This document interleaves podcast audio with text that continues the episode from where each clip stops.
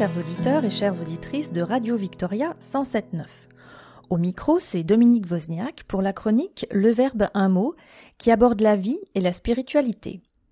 Aujourd'hui, je vous partage un article intitulé Black Elk, le rêveur du tonnerre, écrit par Florence Quentin, paru dans le magazine Inexploré d'avril 2021. Le Clésio disait de lui La parole de Black Elk est encore vivante. Elle nous parle encore dans notre monde aveuglé par l'égoïsme et le préjugé.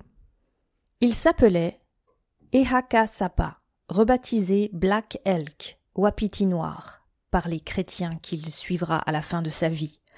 L'homme médecine Sioux Lakota fut certainement l'un des derniers chamans ancestraux amérindiens.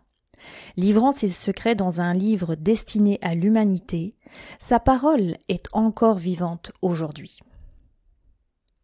Violence, prédation, trahison des traités et des promesses données. Après trente ans de conquête de l'Ouest américain, que reste-t-il au début du XXe siècle des peuples autochtones décimés par la variole et le choléra, enfermés dans des zones de plus en plus étriquées? Quel avenir pour ces nomades qui vivaient depuis les origines dans les espaces sans bornes des grandes plaines, attentifs à la guidance du Wakantanka, le grand esprit.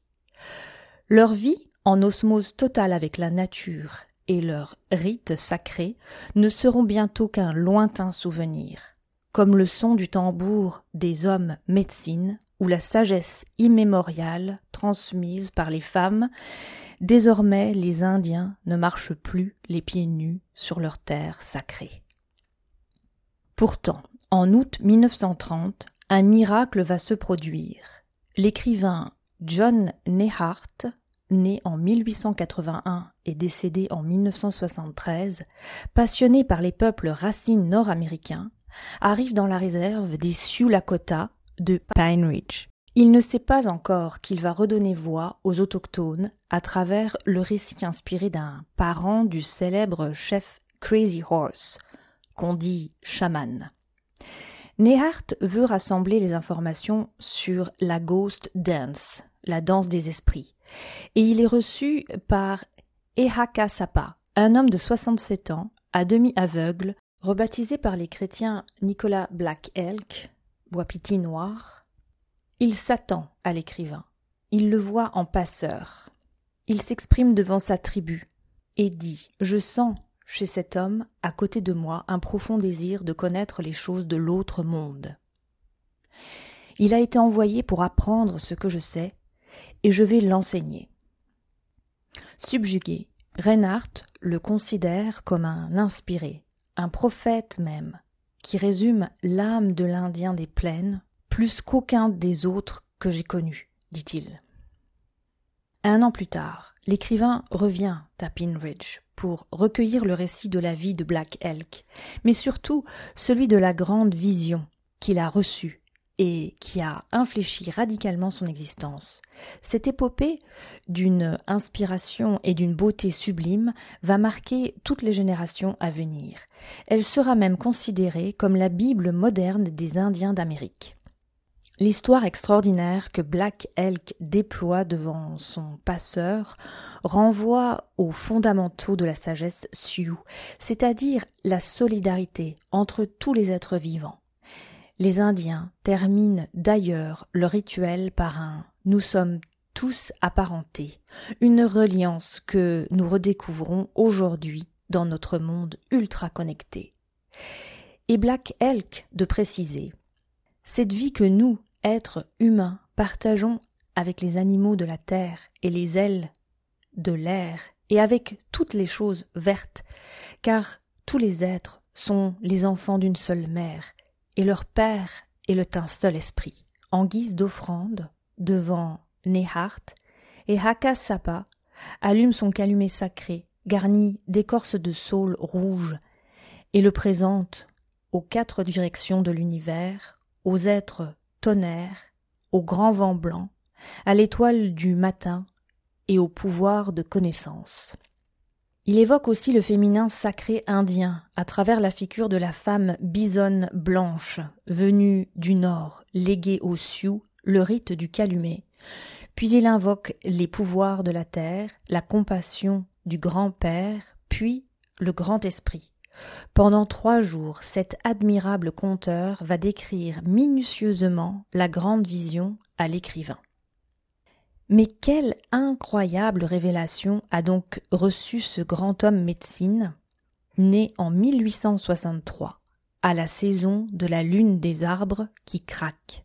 À l'âge de quatre ans, le futur chaman se souvient d'avoir entendu par tout le ciel une voix sacrée appelle. Puis deux hommes sortis des nuages lui commandent de les suivre. Tes grands-pères t'appellent. C'est alors qu'un nuage emporte le petit garçon. Ses guides spirituels le transportent dans une grande plaine blanche où se déploient quatre lignes de douze chevaux noirs aux crinières d'éclairs, de douze chevaux blancs aux crins qui ondulent comme une tempête de neige, de douze cheveux azelants à la crinière semblable à la lumière du matin, et de douze chevaux Isabelle dont les crins sont comme les arbres et les herbes référence aux quatre quartiers du monde de la cosmologie amérindienne. Un cheval bai lui dit alors Tes grands-pères vont t'emmener, fais preuve de courage.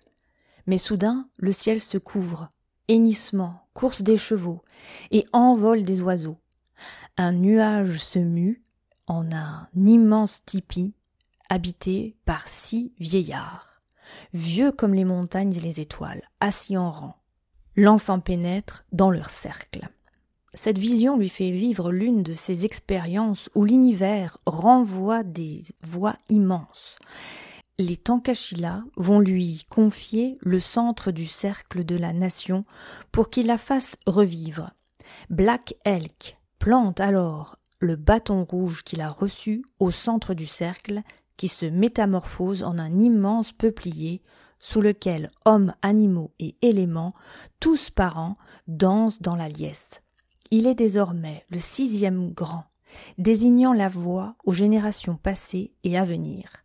C'est alors qu'il découvre tout l'univers, qu'il doit faire reverdir. Quelle responsabilité pour un enfant que cette transmission à tout, animaux, éléments et humains, et Wakan, sacré. Je suis aveugle, et je ne vois pas les choses de ce monde. Mais quand la lumière vient d'en haut, elle illumine mon cœur et je peux voir, car l'œil de mon cœur voit toutes choses. Le cœur est le sanctuaire au centre duquel se trouve un petit espace où habite le grand esprit, par lequel il voit toutes choses et par lequel nous voyons, explique dignement Black Elk. Investi des pouvoirs du sixième grand-père, il est désormais le médiateur spirituel de la terre et des hommes, un futur prophète guérisseur. Mais comme beaucoup de rêveurs du tonnerre, il gardera ce récit pour lui presque toute sa vie. Écoutons à présent Barbara Pravi, qui a représenté la France au concours Eurovision 2021. Elle est arrivée deuxième avec son titre Voilà.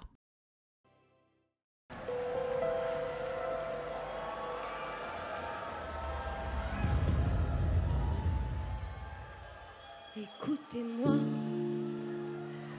moi la chanteuse à demi. Parlez de moi à vos amours, à vos amis. Parlez-leur de cette fille aux yeux noirs et de son rêve fou. Moi, ce que je veux, c'est écrire des histoires qui arrivent jusqu'à vous. C'est tout. Voilà, voilà. nu, j'ai peur. Oui, me voilà dans le bruit et dans le silence. Regardez-moi, ou du moins ce qu'il en reste. Regardez-moi, avant que je me déteste. Quoi vous dire que les lèvres d'une autre ne vous diront pas? C'est peu de choses, mais moi, tout ce que j'ai je le dépose là.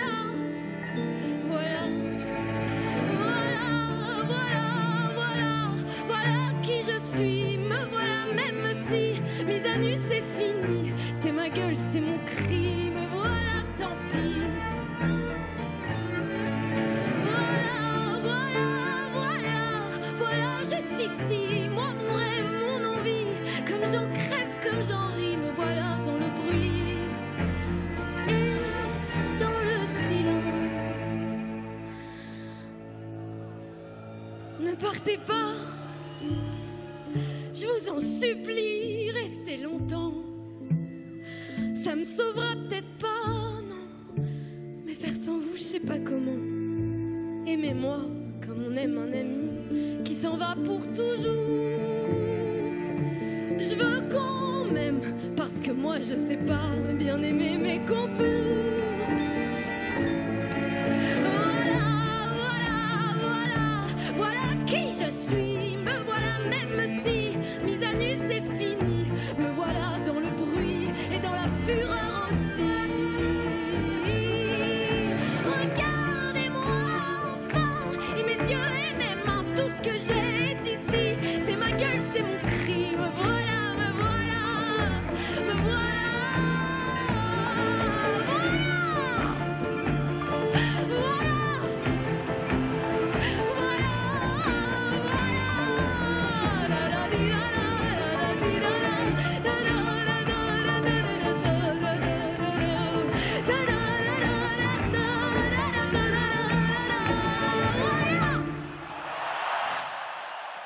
Les êtres tonnerres de l'Ouest, esprits tutélaires résidant au sein des orages, le désignent aussi comme Eyoka ou clown sacré pour les représenter sur la terre.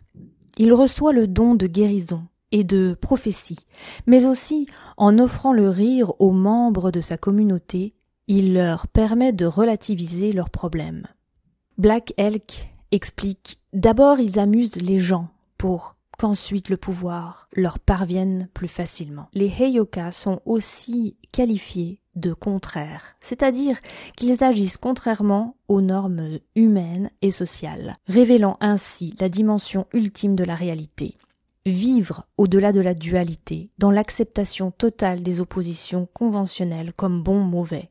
Une fonction reconnecter les hommes au grand rire cosmique que l'on retrouve chez certains déconcertants maîtres zen ou encore dans les savoureuses histoires de Nashreddin, génie de l'absurde qui secoue nos consciences mieux qu'un long discours théorique.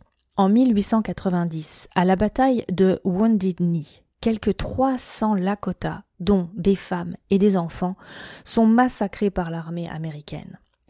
Black Elk y porte sa chemise sacrée, avec un aigle tacheté, et les étoiles du matin, l'arc-en-ciel et l'étoile d'en bas, et zébré d'éclairs rouges, armé seulement de l'arc sacré qu'il aperçut dans sa vision. Il survivra à ce terrible conflit qui signe la fin du règne des Amérindiens. Dans les années qui suivent, Black Elk poursuit sa mission d'homme médecine, mais progressivement, il s'éloigne de sa tradition et se rapproche de l'Église catholique, comme la plupart des Amérindiens, la double appartenance ne lui pose pas de problème éthique, car sa grande vision l'habite toujours, et il n'a pas renié ses rites. À son tour, Joseph Ep Brown, un ethnologue qui deviendra l'un des meilleurs spécialistes des Indiens des plaines, vivra un an aux côtés du grand chaman. Dans les rites secrets des Indiens Sioux, il révélera les aspects ésotériques de cette tradition, complétant le récit fait à Nehart, entre autres l'importance du rite du calumet et celle de la danse du soleil. À partir de là, ces cérémonies sacrées connaîtront un vrai renouveau, notamment grâce à Black Elk, l'un des trois derniers Indiens à avoir reçu ces rites en héritage. Préfaçant ce livre sur les savoirs occultes autochtones, le Wapiti Noir précise j'ai dicté ce livre sans autre désir que celui d'aider mon peuple à réaliser la grandeur et la vérité de notre propre tradition, et aussi pour faciliter la venue de la paix sur terre, non seulement entre les hommes, mais avec eux et avec toute la création. Achevant sa mission, transmettre ce que les six grands-pères lui avaient confié durant sa grande vision, celui qui apparaît aujourd'hui comme un vrai prophète part rejoindre le grand esprit le 19 août 1950. Les vieux sages qui vivent encore disent qu'à l'approche de la fin d'un cycle, quand les hommes sont partout devenus inaptes à comprendre les vérités qui leur ont été révélées à l'origine, il est alors permis et même souhaitable de les révéler grand jour. Le Clésio, prix Nobel de littérature, préfaçant l'édition française du sixième grand-père, s'enthousiasmera de la beauté d'un récit, le sacré et l'ordinaire, la vision et le réel. Et ajoutera que la parole de Black Elk est un message universel destiné à l'humanité.